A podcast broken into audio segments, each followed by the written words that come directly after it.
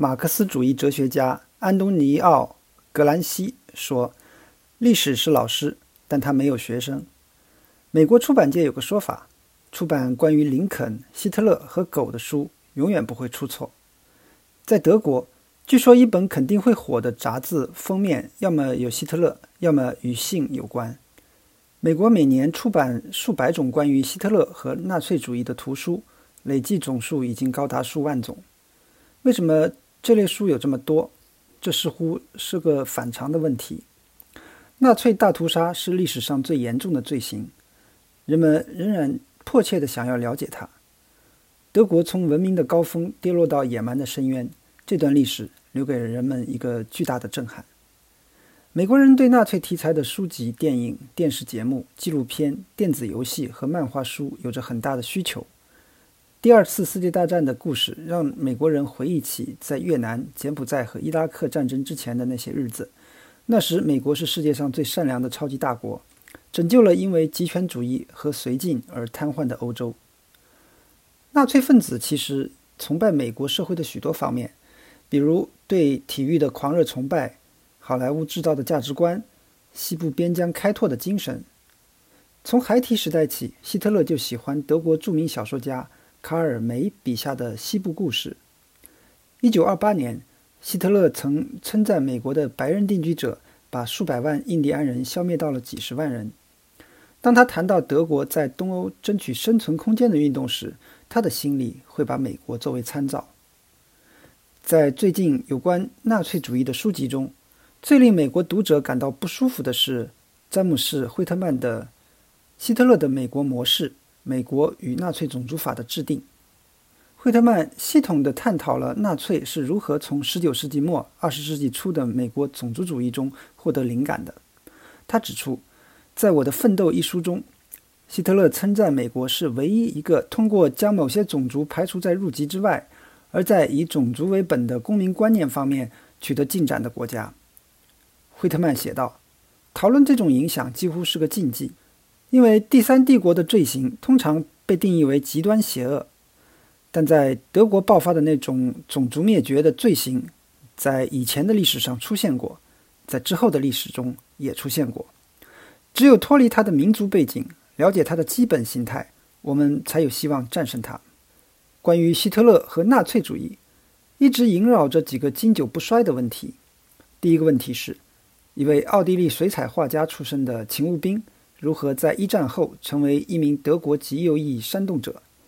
第二个问题是，一个文明社会是如何接受希特勒的极端思想的？第三个问题是，希特勒在多大程度上控制了第三帝国的机器？所有这些问题都指向了纳粹大屠杀为什么会发生的核心根源。在我们这个种族主义和专制主义死灰复燃的时代，希特勒是如何崛起的，是一个特别紧迫的问题。对于要破坏民主的人来说，没有比他更好的榜样了。一九四五年以来，纳粹主义历史研究经历了几次大的变化，反映了德国国内外的政治气氛的变化。在冷战早期，西德作为抵御苏联威胁的堡垒，约束了人们对德国文化价值观的深入拷问。英国历史学家阿兰·布洛克于一九五二年出版的战后第一本关于希特勒的传记。将他描绘成一个江湖骗子，一个操纵者，一个完全没有原则的机会主义者。而德国思想家经常回避希特勒个人的问题，更喜欢给出系统的解释。汉娜·阿伦特的《极权主义的起源》分析了人类的孤立和孤独是产生极权统治的先决条件。在六七十年代。随着冷战现实政治的消退和人们对于大屠杀的恐怖印象的淡忘，许多历史学家接受了所谓“特殊道路”理论的观点，即德国在19世纪和20世纪初走了一条不同于其他西方国家的特殊道路。威廉二世的德国未能沿着健康的自由民主路线发展，无法实现政治现代化，给纳粹主义打下了基础。在德国。像汉斯·蒙森这样的左倾学者用这个概念来呼吁更大的集体责任感。他们认为，把纳粹主义完全归咎于希特勒是一种逃避。蒙森概述了纳粹国家的累积激进主义。希特勒在其中扮演的是软弱的独裁者角色，他将决策权让给了相互竞争的官僚机构。在德国以外，特殊道路理论控诉了整个德国的历史和文化。特殊道路的论点受到多方面的攻击，在后来被称为“史学家之争”的一场争论中，德国右翼学者建议德国结束仪式性的自我鞭笞，他们将纳粹主义重新定义为。对布尔什维克主义的一种回应，并将大屠杀重新定义为众多种族灭绝中的一种。约阿希姆·费斯特出版了希特勒的第一部大型德语传记，他也与特殊道路学派分道扬镳。费斯特把元首描绘成主宰一切、近乎恶魔式的人物，实际上减少了对允许希特勒上台执政的魏玛共和国的保守派的指责。更让人怀疑的一种解读认为，希特勒主义是一个想使德国现代化的尝试，只是结果走错了方向。这样的想法在德国已经失势，至少目前是这样。在德国的主流语境中，普遍还是支持对纳粹恐怖主义追究责任的。在德国以外，许多对特殊道路理论的批评来自左派，英国学者。杰夫·埃利和大卫·布莱克本在1984年出版的《德国历史的特殊性》一书中，对那些事后诸葛亮式的观点提出了质疑。那种观点将复杂的、偶然的事件序列简化为一个不可逆转的进程。在威廉时代的德意志帝国，艾利和布莱克本看到了各种自由化的力量在运动：住房改革、公共卫生倡议、大胆的媒体。社会上充斥着反犹太主义，但并没有发生什么血腥的动乱。艾利和布莱克本还质疑精英主义、帝国主义的英国是否应该被奉为现代典范。特殊道路理论可能会帮助其他国家开脱罪责。支持这个理论的人可以说：“我们可能会犯错，但我们永远不会像德国人那样坏。”伊恩·克肖出版的传记，在希特勒掌权的强势和弱势形象之间找到了一个看似合理的中间立场。希特勒夜间作息。不喜欢文书工作，讨厌谈话，可以说是一个古怪的行政人员。当希特勒没有明确的指示时，纳粹官员猜测他想要什么，并且经常进一步激化他的政策。尽管关于希特勒领导能力存在争议，但学者们基本上一致认为，从20世纪20年代中期开始，希特勒的意识形态基本上稳定成型。他的两个长期关注点是暴力反犹和生存空间。早在1921年，他就提出将犹太人关进集中营。1923年，他考虑过屠杀整个犹太人的想法。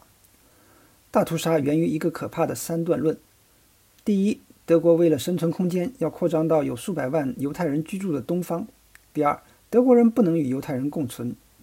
结论就是，那些犹太人将不得不消失。近一个世纪以来，人们一直在试图弄清希特勒的心理。罗恩·罗森鲍姆在他1998年出版的《解释希特勒》一书中，讲述了一些更为离经叛道的理论，有各种各样的说法去理解希特勒。比如，他有一个虐待他的父亲，他与母亲的关系非常亲密，他有一个犹太祖父，他得过脑炎，他从一个犹太妓女那里感染了梅毒，他把母亲的死归咎于一个犹太医生，等等等等。这类臆测源于一种简单化的心态。认为只要做了足够的调查，这个谜团就能像福尔摩斯那样的方式解开。相比之下，学术历史学家常常把希特勒描绘成一个无足轻重的人物。克肖称他为一个没有个性的人。沃尔克·沃尔里希是一位长期与《时代周刊》合作的德国作家和记者，他写的《希特勒1889到1939年的攀登》的第一卷。于二零一六年出版。沃尔里希笔下的希特勒不是一个将无辜的德国引入歧途的暴君巫师，他是一条变色龙，敏锐地意识到他所塑造的形象。他可以在慕尼黑沙龙里扮成有教养的绅士，在啤酒馆里扮成挥舞手枪的暴徒，在歌手和演员面前扮成波西米亚人。他有着非凡的记忆力，这使他能装出一副好像对什么都精通的样子。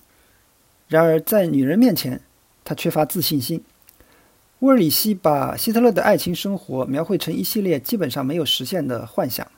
他是一个极度自恋的人，缺乏同情心。他虽然很喜欢狗，但他对狗很残忍。从青春期开始，希特勒就是一个梦想家和独行侠。他不愿意参加团体，更不喜欢领导团体。他全身心投入到书籍、音乐和艺术中。他想成为一名画家的雄心壮志，因为技术有限。和对对象缺乏强烈的感情而受阻。一九零八年，当他搬到维也纳时，他滑向了社会的边缘，在一个无家可归者收容所住了一段时间。一九一三年，他搬来慕尼黑，以艺术家的身份谋生，白天在博物馆里度过，晚上在歌剧院度过。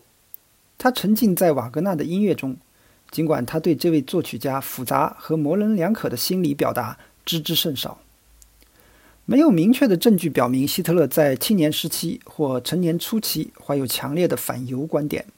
事实上，他好像还与维也纳和慕尼黑的几位犹太人有过友好关系。当然，这并不意味着他没有当时很普遍的反犹偏见。他是个狂热的德国民族主义者。一九一四年第一次世界大战开始时，他自愿加入了德国军队，而且表现很好。在战争的大部分时间里，他担任团长的勤务兵。他思想右倾的第一个迹象出现在一九一五年的一封信中。他在信中表示，希望战争能结束德国内部的国际主义。历史学家托马斯·韦伯在2010年出版的《希特勒的第一次战争》一书中，讲述了希特勒的士兵岁月。现在，他写下了《成为希特勒纳粹的行程》一书。一战停战后。希特勒仍然在军中，作为一个心怀不满的民族主义士兵，想要加入准军事组织。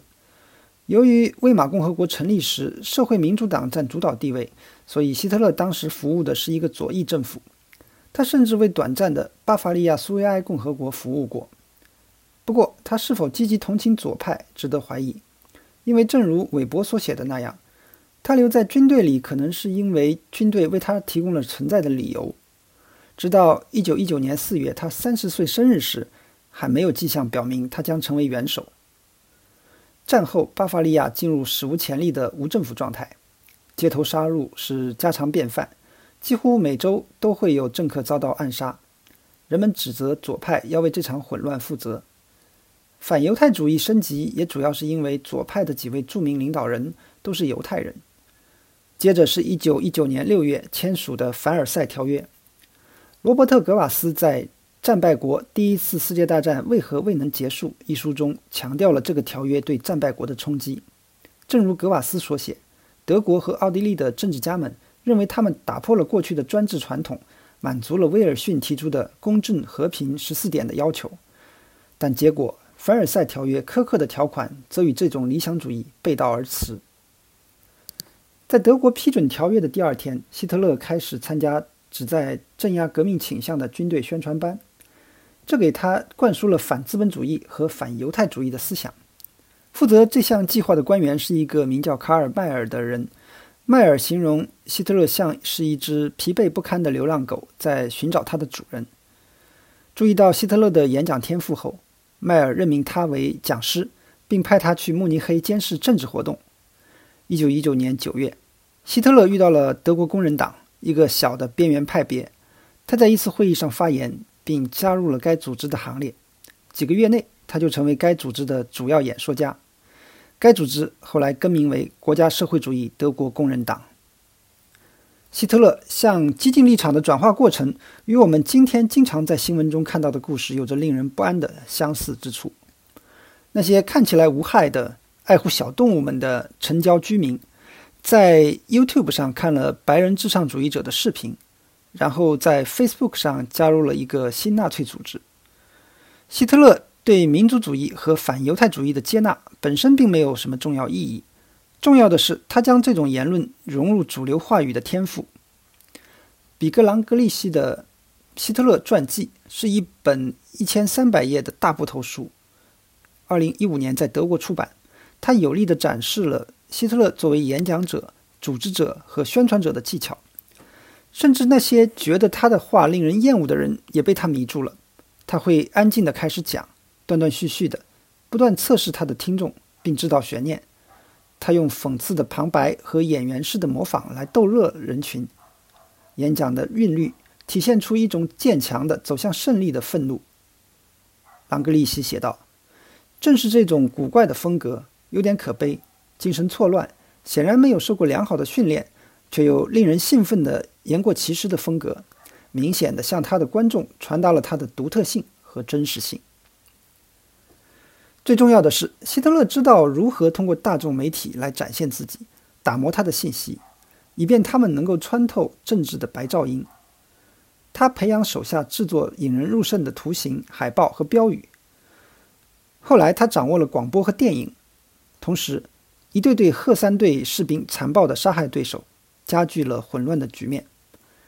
在一九二三年，发生了失败的啤酒馆政变。那场政变本应结束他的政治生涯。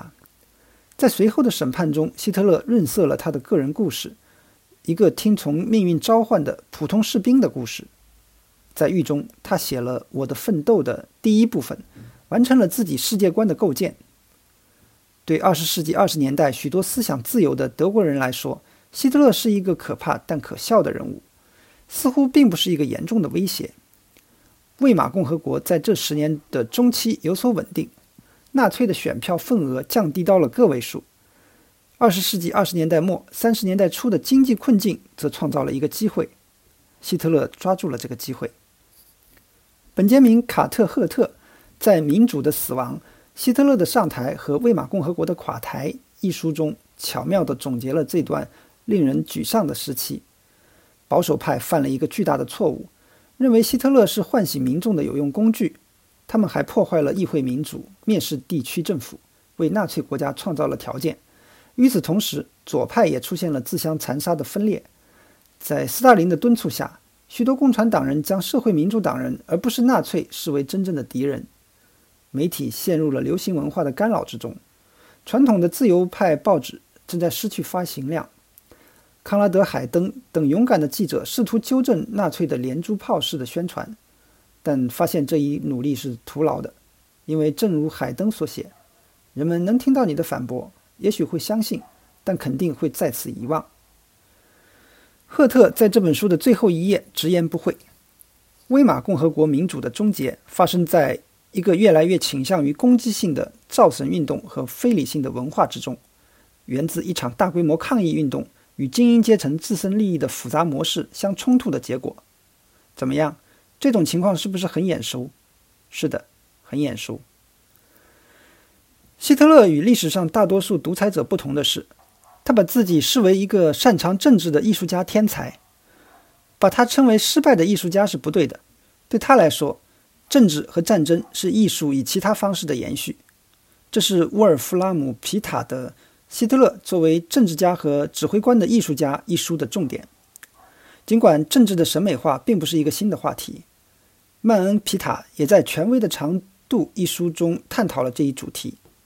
展示了希特勒如何贬低对天才的浪漫崇拜，将自己化身为一个凌驾于争论之上的超凡领袖。葛培尔的宣传反复强调这个主题，他的日记说明他相信这个主题。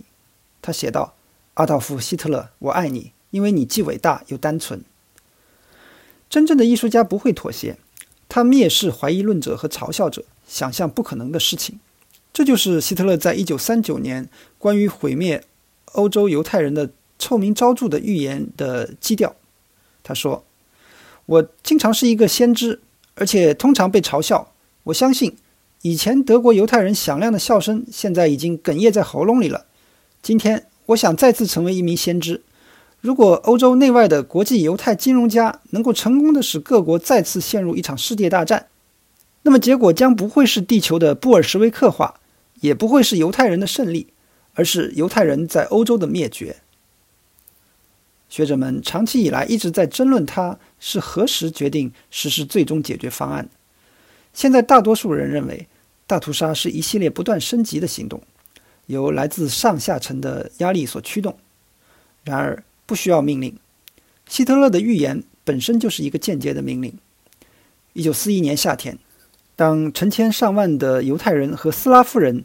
在纳粹入侵苏联期间被杀害时，戈培尔回忆起，希特勒曾说过，预言正在以一种几乎不可思议的方式实现。这是鉴赏家欣赏名画时常用的语言。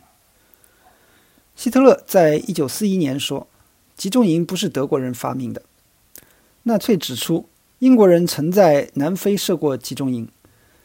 纳粹宣传人员同样强调了美洲印第安人的苦难和斯大林在苏联的屠杀。一九四三年，葛培尔得意洋洋地播报了卡廷森林大屠杀的消息。苏联秘密警察在大屠杀中杀害了两万多波兰人。纳粹的同情者今天仍然在继续这么做，时而否认大屠杀，时而为之辩解。纳粹大屠杀令人发指，然而它具有不可避免的国际背景。希特勒所说的科学反犹太主义，呼应了法国种族理论家阿瑟·德·格比诺。大英帝国是希特勒心目中优等民族处于统治地位的理想形象。俄罗斯人在一九零零年左右伪造的西安长老议定书，也助长了纳粹的妄想症。这个伪造的议定书详细的叙述了所谓犹太人阴谋夺取对世界的统治的秘密计划。一九一五年至一九一六年的亚美尼亚的种族灭绝，使人们相信国际社会也不会关心犹太人的命运。就在第二次世界大战爆发前，希特勒谈到了大规模屠杀波兰人的计划，并问道：“今天还有谁在谈论对亚美尼亚人的毁灭呢？”纳粹分子几乎在他们入侵的每个国家都能找到合作者。在立陶宛的一个小镇，当当地一名男子用棍棒打死几十名犹太人时，人群欢呼。然后他站在尸体上，用手风琴演奏立陶宛国歌。德国士兵在一旁看着拍照。斯大林和希特勒的大规模杀戮几乎是一种共生的关系，在无情的复仇循环中，一方给予另一方默许。斯大林在伏尔加驱逐德国人之后，第三帝国大规模驱逐犹太人。大屠杀的主要策划者之一莱因哈德·海德里希打算，一旦苏联被打败，欧洲的犹太人就会被留在古拉格集中营里等死。右翼历史学家最危险的说法是，纳粹恐怖是对布尔什维克恐怖的回应，这在某种程度上情有可原。然而，人们可以在不降低任何一方犯罪者的罪责的情况下，保持对整个可怕景象的关注。这是莫蒂西斯奈德在2010年出版的《血腥地带》一书中的成就。该书记录了东欧各地一波又一波的血腥屠杀。说回希特勒和美国的联系。惠特曼对美国和纳粹的种族法律进行了比较分析，结合了其他学者关于美国西部和纳粹的联系，以及美国优生运动对纳粹思想的影响的研究。纳粹引用美国的先例并没有错，奴役非裔美国人被写入了美国宪法。托马斯·杰弗逊谈到了消灭美国原住民的必要性。1856年，俄勒冈州的一位定居者写道：“灭绝。”无论它看起来多么不人道，似乎是保护生命和财产的唯一手段。菲利普·谢里丹将军谈到过歼灭、消灭和彻底毁灭。值得肯定的是，其他人提倡更和平的政策，尽管仍然是镇压性的政策。历史学家爱德华·维斯特曼在希特勒的《奥斯特克里格与印度战争》一书中总结说：“由于联邦政策从未正式规定。”基于种族原因或特征对土著人口进行物理灭绝，因此这并不是一场根据命令进行的种族灭绝。事实上，在1500年到1900年间，美国本地土著从数百万下降到二十万左右。在大规模杀戮之后，美国仍能保持一种坚强纯真的气场，这种本领给了希特勒一个值得效仿的榜样。在入侵苏联的最初几个月，他经常提到美国西部。希特勒说：“伏尔加河将是我们的密西西比河，欧洲而非美国将是一片无限可能的土地。波兰、白俄罗斯和乌克兰将居住着拓荒的农民和士兵家庭，高速公路将穿过麦田。现在这些土地上数以千万计的居住者将被饿死。与此同时。”纳粹毫无违和感地参与了德国长期以来对印第安人的浪漫化。葛培尔的一个不太有利的计划是授予美洲土著部落荣誉雅利安人的地位，希望他们能起来反抗压迫者。在更严格的法律意义上，美国南部的吉姆克劳法是一个先例。学者们早就意识到希特勒政权对美国种族法表示钦佩，但他们倾向于将此视为一种公共关系策略，一种纳粹政策的辩护。然而，惠特曼指出，如果这些比较只是针对外国读者，他们就不会被加进一些花体字的大部头书中。德国律师海因里希·克里格1936年的一份研究报告《美国的种族法》。试图梳理非白人美国人法律地位的矛盾之处。克里格的结论是，整个机构完全不透明，在扭曲的理由背后隐藏着种族主义的目的。为什么不简单的说出自己的意思呢？这是美国和德国的种族主义的主要区别。美国优生学家毫不掩饰他们的种族主义目标，他们的观点非常普遍，以至于斯科特·菲茨杰拉德在《了不起的盖茨比》中就提到了这种观点。加州的绝育计划直接启发了1934年的纳粹绝育法。美国和德国的死亡技术也有一些险恶的相似之处。1924年，内华达州第一次使用毒气室行刑。德国法本公司向美国秦安公司许可使用的一种熏蒸剂 Zyklon B 被认为是致命剂。美国人用它来为埃尔帕索过境的移民消毒。这个做法启发了德国化学家。将 Zyklon B 的改良版用在奥斯维辛。后来，美国的毒气室配备了投放毒药的下料槽。该装置的发明者解释说：“扣动扳机杀人是一项很有压力的工作，把药倒进管子里比较不容易引起不适，就像在浇花一样。”奥斯维辛集中营也采用了同样的方法来减轻党卫军警卫的压力。当希特勒赞扬美国对入籍的限制时，他想到了1924年的移民法案。该法案规定了国家配额，并完全禁止大多数亚洲人入籍。对于纳粹观察家来说，这显示美国正朝着正确的方向发展，尽管美国对平等的言论似是而非。移民法在大屠杀中也起到了促进的作用，因为配额阻止了成千上万的犹太人去美国。一九三八年，在罗斯福总统呼吁下，召开了一次关于欧洲难民困境的国际会议，但没有产生实质性的变化。德国外交部在一份带着挖苦语气的回复中表示，其他国家会谴责德国对待犹太人的方式，然后又拒绝接纳他们，这令人震惊。成千上万的美国人在与纳粹德国的战斗中牺牲，尽管如此，人们对犹太人的偏见依然存在。甚至对大屠杀幸存者也是如此。乔治·巴顿将军批评了一些施舍者，那些人居然说流离失所者是人，而犹太人不是人。纳粹的顶尖科学家们对此更有体会。布莱恩·克里姆的《我们的德国人：回形针项目和国家安全计划》一书中，回顾了冯·布劳恩和他的同事们在 V 二项目中的阴暗历史。1945年，冯·布劳恩被捕后。他意识到苏联将成为美国军工联合体的下一个敌人，并精明地提出了一个高科技武器计划的想法。他能够在美国重建他的项目，于是他的个人记录被重新粉刷，反纳粹调查程序被绕过，他的移民手续被加速。然后，埃德加·胡佛开始担心国务院里的犹太阻挠者问了太多关于科学家背景的问题。参议员斯泰尔斯·布里奇斯提议。国务院需要进行一次一流的氰化物熏蒸工作。这些令人毛骨悚然的事实，不过是纳粹主义历史的注脚，但是他们告诉我们更多关于现代美国的事情。在互联网上传播白人至上主义的宣传成为时髦。YouTube 是传播此类内容的绝佳工具，它的算法引导用户转向更具煽动性的内容。考虑到 YouTube 拥有几十亿用户。它可能是二十一世纪最强大的激进主义宣传工具。在 YouTube 上搜索希特勒，可以看到很多关于希特勒的视频。评论区可以看见很多支持希特勒的话。一九九零年，《名利场》杂志报道说，唐纳德·特朗普曾经在床边放过一本希特勒的演讲书。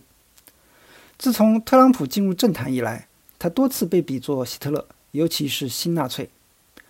尽管有时会发现一些相似之处。特朗普似乎在模仿希特勒的策略，即在他的下属之间培养竞争。他的集会是种族主义、仇外心理和自我欣赏的宣泄仪式，但两者之间的差异还是明显的。比如，希特勒更有纪律性。值得深思的是，一个具有希特勒那种恶毒技巧的煽动家，如何更有效地利用美国民主制度的缺陷？